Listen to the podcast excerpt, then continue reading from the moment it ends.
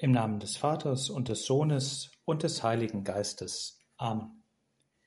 Mein Herr und mein Gott, ich glaube fest, dass du hier zugegen bist, dass du mich siehst, dass du mich hörst.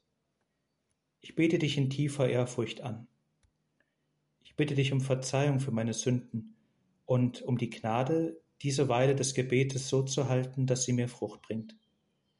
Maria, meine unbefleckte Mutter, heiliger Josef, mein Vater und Herr, mein Schutzengel bittet für mich. In meinem Wohnzimmer befinden sich vier Fernseher. Einer mit Fernbedienung und den verschiedenen Kanälen und Sendern und drei Fenster. Wer von euch gedacht hat, dass ich als Priester eine so luxuriöse Multimedia-Wohnung hat, den muss ich also enttäuschen. Wenn ich den klassischen Fernseher anschaue, dann sehe ich im Moment immer wieder am Stück Nachrichten über Krieg, über Terror, über Panzerhaubitzen, über Schützenpanzer und schweres Gerät. Man kann manchmal den Eindruck haben, dass die Welt in einem stetigen Niedergang ist. Und wenn mir das zu viel ist, dann schalte ich den Fernseher aus und stelle mich für einige Minuten, wenn es die Zeit erlaubt, ans Fenster. Und dann sehe ich, dass diese scheinbare stetige Linie des Niedergangs in unserer Welt gerade massiv durchkreuzt wird. Die Schöpfung scheint es nicht zu interessieren, was wir Menschen tun. Nach jedem Winter kommt ein neuer Frühling hervor. Und Herr, durch die Natur lesen wir und erkennen wir etwas, zumindest in Spuren, von deiner Wahrheit und deinem Wesen. Wir erkennen, dass in der Natur, in der Schöpfung, im tiefsten Winter und in der größten Not, in der größten Kälte und im Tod du schon das Programm des Lebens eingeschrieben hast.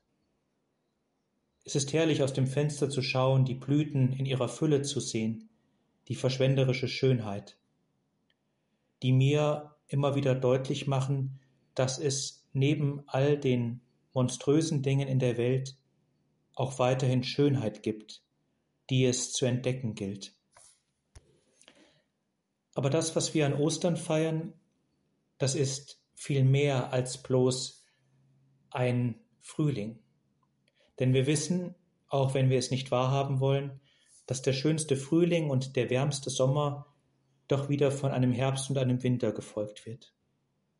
Herr, an Ostern feiern wir, dass du nicht nur die Linie des Niedergangs durchbrochen hast, sondern auch diese Wellenlinie des Ewiggleichen, des ewigen Auf und Ab.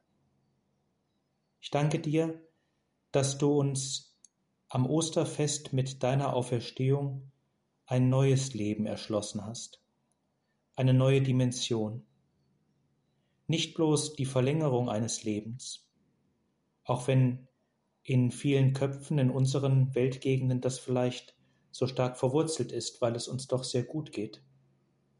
Nein, am Osterfest hast du uns eine neue Aufstiegslinie eröffnet. Das, was dort passiert, ist noch triumphaler, ist noch schöner und strahlender als der Frühling der Schöpfung. Christus ist aus dem Grab erstanden. Er besiegt den Tod der hier auf Erden der Preis jeder Geburt und jedes Werdens ist.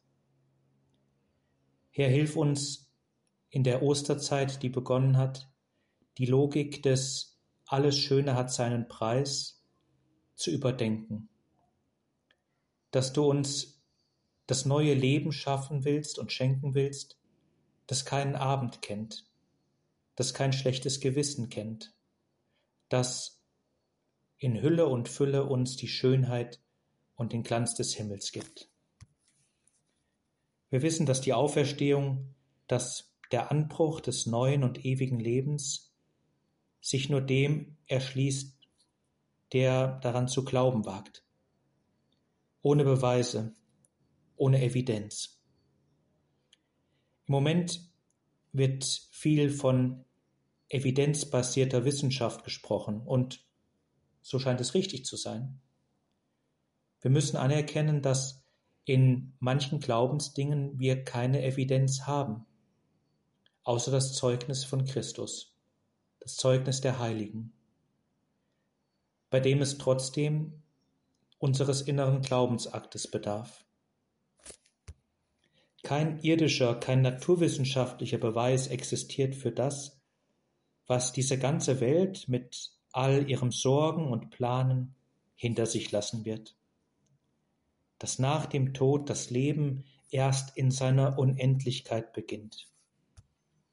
Das ist mehr als eine bloße Meinung unter vielen, in den Zwitschereien des Netzes und den Diskussionen der Talkshows, weil du, Herr, für diese Auferstehung dich selbst gegeben hast. Und wenn wir in der Osterzeit auch nicht in die Passionszeit und in die Fastenzeit zurückschauen wollen, so hilft es uns doch zu verstehen, dass diese Auferstehung glaubwürdiger ist als viele andere Behauptungen. Denn in der Auferstehung halt noch dein fester Wille nach, ans Kreuz zu gehen und für uns und für unser neues und ewiges Leben zu sterben. Die Auferstehung hat damit ganz viel Substanz. Sie fußt auf Golgotha und dem Berg des Kreuzes. Sie streckt sich hinauf in den Himmel, in eine neue Dimension, außerhalb von Raum und Zeit.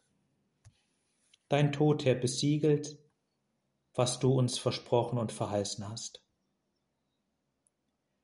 Es ist nicht im Zynismus, der dem Elend und dem Niedergang der Welt entfliehen will. Es ist nicht in der Gleichmut, die Werden und Vergehen stoisch über sich ergehen lässt. Im Licht des Himmels liegt unser Heil, das unaufhaltsam aus dem Grab Christi hervorbricht und uns in ein Leben ruft, das keinen Abend kennt. Heute im Evangelium gibst du uns diese Botschaft mit, Herr. Kommt zu mir, alle, die ihr mühselig und beladen seid. Ich will euch Ruhe verschaffen. Herr, lass uns im Trainingslager der Osterzeit diesen Blick für den Himmel nicht verlieren dass wir in den Sorgen und in den Nöten des Alltags und dieser Welt nicht untergehen, sondern den Blick quasi heben, um das Auge auf Fernsicht zu schalten, neue Dimensionen zu erahnen und das, was in der Welt passiert, in den richtigen Zusammenhang zu stellen. Dein Wort ist das letzte Wort. Und dein Wort wird alles gut machen. Dein Wort heilt und schenkt das ewige Leben. Nutzen wir den Tag, nutzen wir die Frühlingsatmosphäre, die Schönheit der Schöpfung, dass sie uns auf den Pfad der Auferstehung führt. Lassen wir uns helfen, durch die geschaffenen Dinge zu den ungeschaffenen zu kommen. Es ist die Freude des Ostermorgens, die uns leitet. Es ist keine Ekstase, es ist kein billiger Spaß. Es ist das Joch, die Sorge, die auf unseren Schultern liegt, die aber im Anblick des leeren Grabes leicht wird, weil wir wissen, all das ist zu tragen, aber es ist vorläufig. Auf den, der Christus nachfolgt, wartet auch seine Herrlichkeit. Ich danke dir, mein Gott, für die guten Vorsätze, Regungen und Eingebungen, die du mir in dieser Betrachtung geschenkt hast. Ich bitte dich um deine Hilfe, sie zu verwirklichen. Maria, meine unbefleckte Mutter, heiliger Josef, mein Vater und Herr, mein Schutzengel, bittet für mich.